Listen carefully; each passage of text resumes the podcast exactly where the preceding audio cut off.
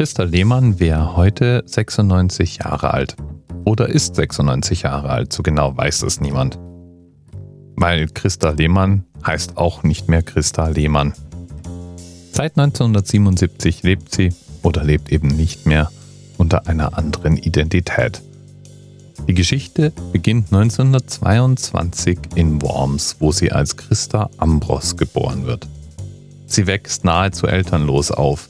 Ihre Mutter war überwiegend in einer Heil- und Pflegeanstalt untergebracht und ihr Vater, nun ja, der schlug gern mal zu.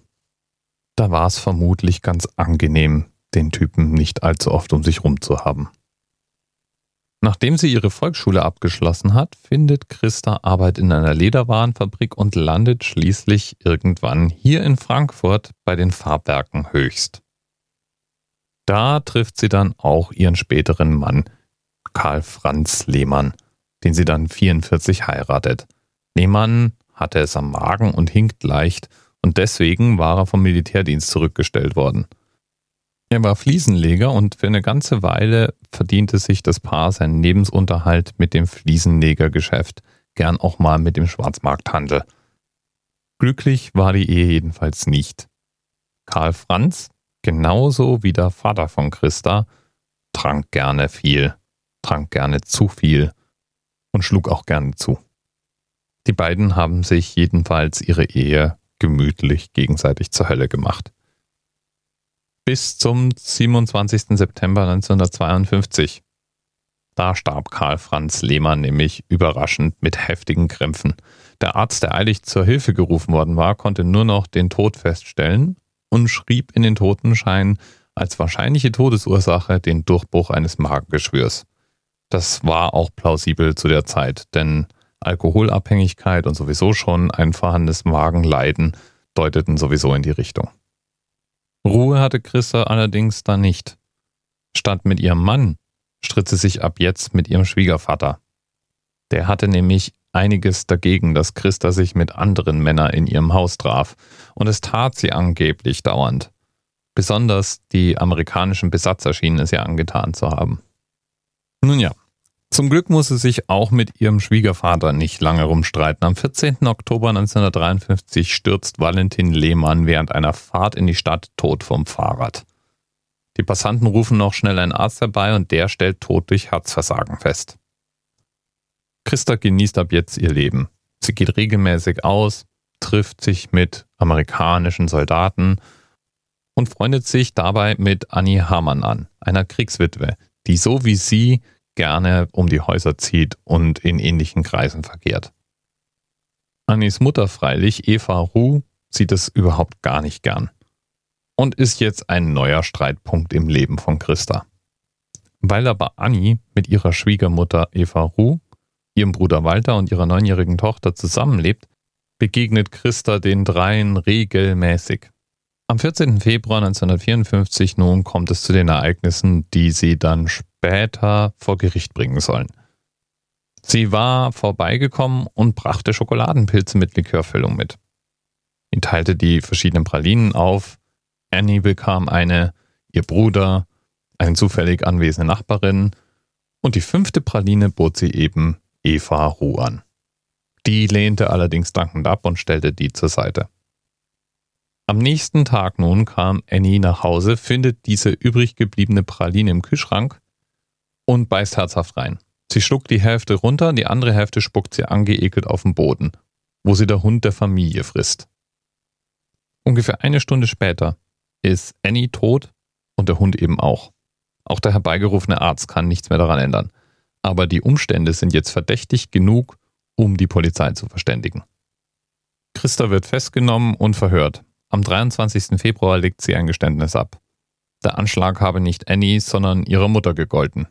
Ihr Schwiegervater und ihr Mann werden exhumiert und auch dort wird ein Giftanschlag festgestellt.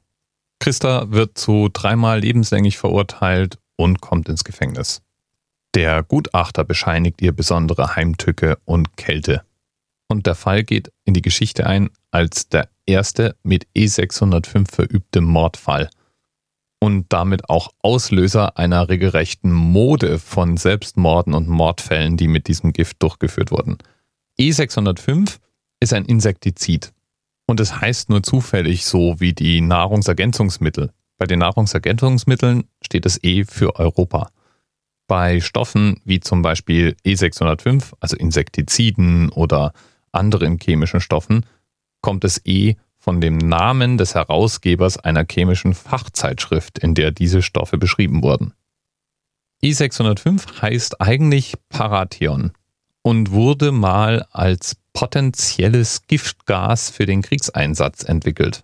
Wirkt allerdings nicht schnell genug und nicht radikal genug und deswegen kam man davon auch ab und hat lieber artverwandte Stoffe benutzt, zum Beispiel das Sarin.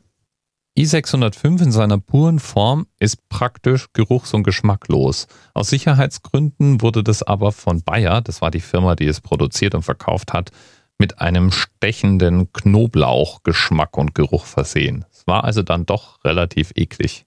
Trotzdem waren Giftmorde und Selbstmorde mit E605 für eine Weile so beliebt, wobei beliebt wahrscheinlich das falsche Wort ist, dass es im Volksmund als Schwiegermuttergift bezeichnet wurde. Und auch heute noch lernen Kriminalisten den Fall der Christa Lehmann in ihrer Ausbildung. E605 ist inzwischen jedenfalls verboten. Und vermutlich gibt es auch effizientere Wege, um aus dem Leben zu scheiden. Besonders als Selbstmordgift ist E605 kein Spaß. Die Opfer sterben unter grausamen Schmerzen und Krämpfen. Da würde ich dann, glaube ich, doch lieber zu irgendwas anderem greifen. Christa jedenfalls, die ja gefühlskalt und berechnend gewesen sein soll, wurde ins Gefängnis gebracht und versuchte sich da mehrmals umzubringen. Ihrem Ruf als Ausbund des Bösen wurde sie jedenfalls nicht gerecht. Und auch wenn ich heute über ihren Fall lese, habe ich dann doch gemischte Gefühle. Einmal fällt auf, wie viel darauf hingewiesen wird, dass sie einen liederlichen Lebenswandel gehabt hätte und sich dauernd und viel mit amerikanischen Soldaten und Besatzern getroffen hätte. Und überhaupt ihre Liebeleien wären auffällig gewesen. Als ob das so wichtig wäre, wenn man mit einem Mann verheiratet ist, der praktisch jeden Tag volltrunken nach Hause kommt und seine Frau dann grün und blau schlägt. Außerdem hat der Sachverständige des Gerichts wahrscheinlich auch seiniges dazu getan, dass ihr Ruf so ist, wie er ist.